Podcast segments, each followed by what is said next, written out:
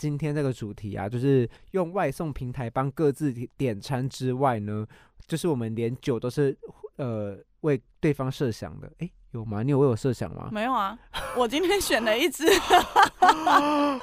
你有哦，你有对啦，你帮我买的酒很棒哎。对啊，好啊，你先讲啊，给你先讲。哦，我帮他点了一支，我帮他买了一支叫做花魁的精酿啤酒，很适合我。对，那这支精酿啤酒它是桂花啤酒。嗯，对，那没有，我以为你是因为花魁才买给我的。我我不是因为它叫桂花啤酒买给你，而是它就很单纯，就外貌，它就它的名字来说，它叫花魁。我就说该是巴结他的时候了。就是我啊，就是我啊，我觉得很棒啊。哎。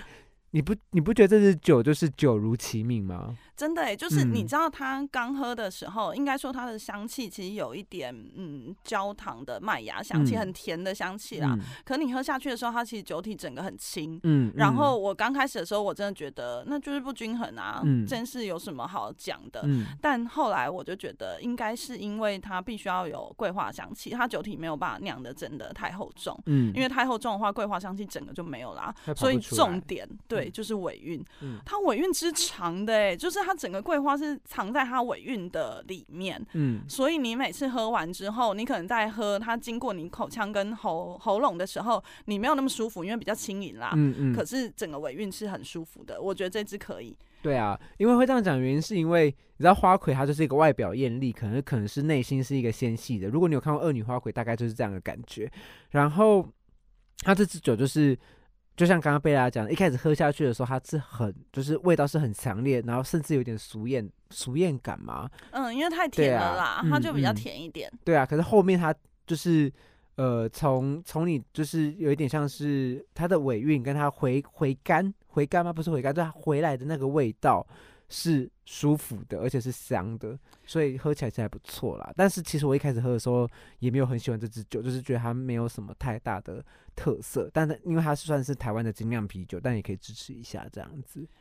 那你知道我刚刚有把它放回常温吗？哦，那你觉得常温的感觉？我觉得常温很棒，因为常温它的苦度有出来。嗯嗯。我岂不是刚刚就跟你说，天哪，这个回苦难道是花魁心中的苦吗？那边很做作，跟你那边喝酒。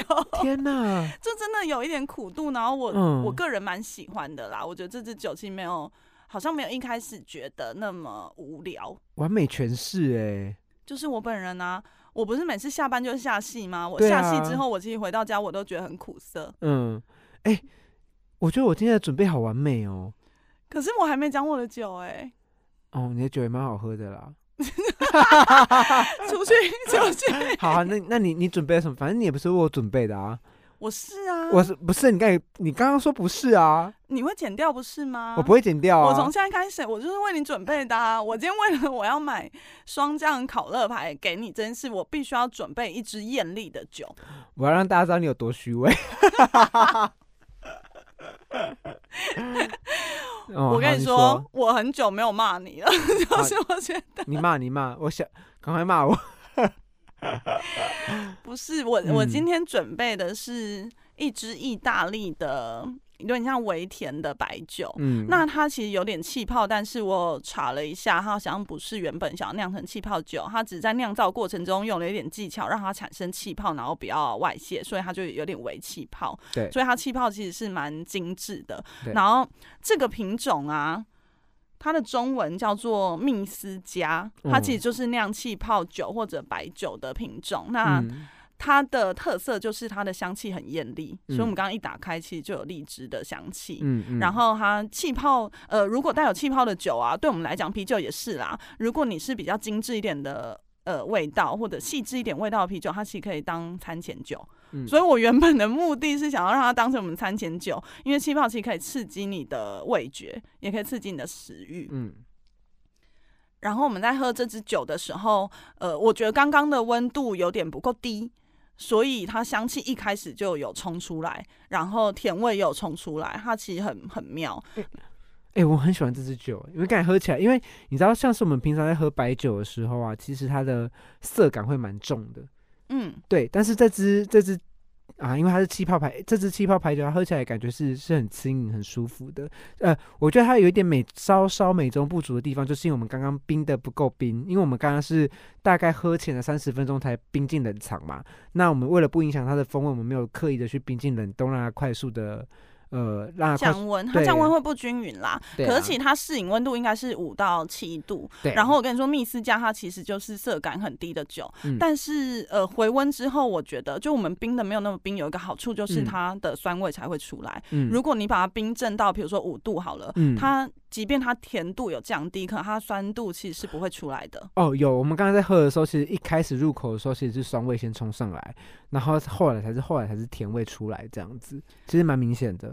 而且你知道这酒啊，它其实意大利的被昵称叫面具酒庄，因为我们刚刚看它瓶身其实有一只面具在正中间，然后。它很特别，就是这酒庄它为什么叫面具呢？它其实就是希望大家在开一支好酒的时候，是直接可以把你人生的面具卸下来，然后你就因为这支酒，然后可以跟你的好朋友，就是好好的用真诚的自己，嗯，不虚伪。这岂不是我们虚伪的时候聊虚伪这个？所以我才买给。不是啊，不是我们今天这节目是讨论虚伪，你洗嘞。谢谢光阿小，我是为你选的啊！我刚刚不是就讲了吗？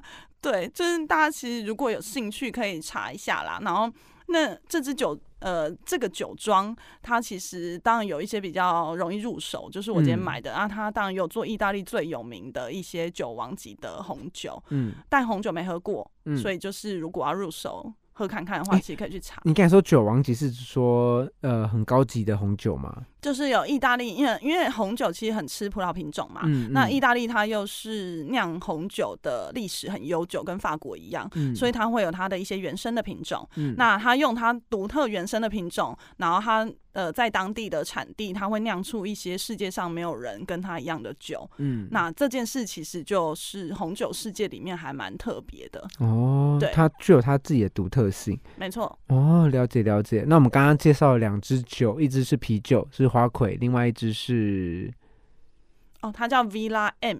Villa M。对，然后它是面具酒庄的，嗯，微甜白酒，但带有一点点气泡感。我觉得可以介绍给各位听众，因为其实真的是还蛮不错的。就照片放上去啊。哦，对，蛮好喝的啊。对啊，对，呃，我们其实我们在一个。